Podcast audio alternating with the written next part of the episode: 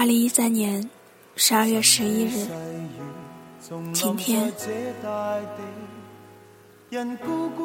距离上次见到你已经过去了四十五天，今天你再次出现在我面前，穿着笔挺的西装，笑着在和别人讲话。你瘦了一点儿，也许是新工作太累了吧？你在准备晚会的开场。我在盯着你看，我假装若无其事的玩手机，实际上却是在偷拍你。晚会开始，你一出场，台下便开始尖叫。你们学院的人给我安排了很靠前的位置，能很清楚的看到你。你六分钟的主持，我一分不差的都录了下来。身边的人和我说什么？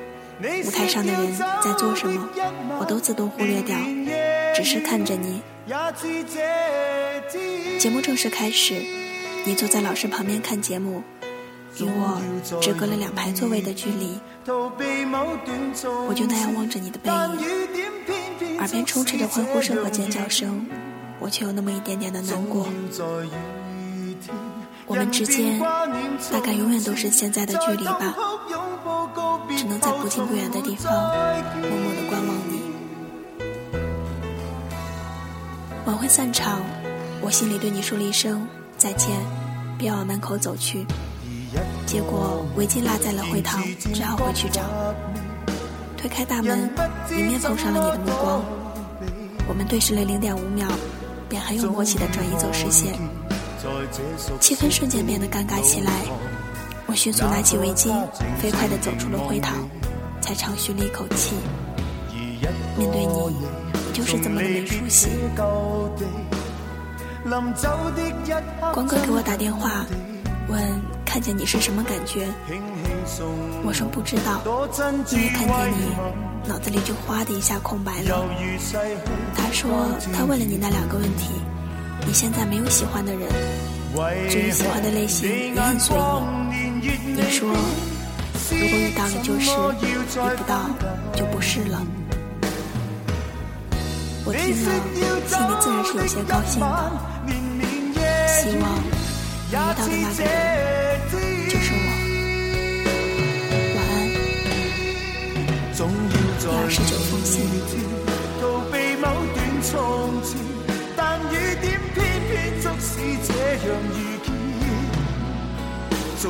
在雨天，人便挂念从前，在痛哭拥抱告别后，从没再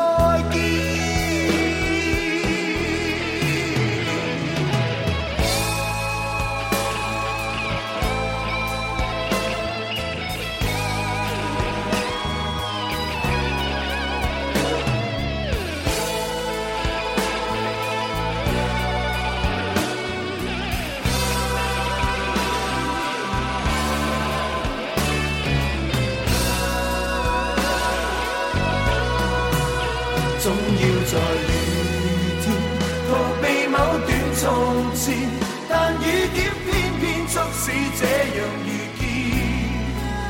总要在雨天，人便挂念从前，在痛哭拥抱告别后，从没再见。总要在雨天逃避某段从前，但雨点偏偏促使这样遇见。在雨天，人便挂念从前。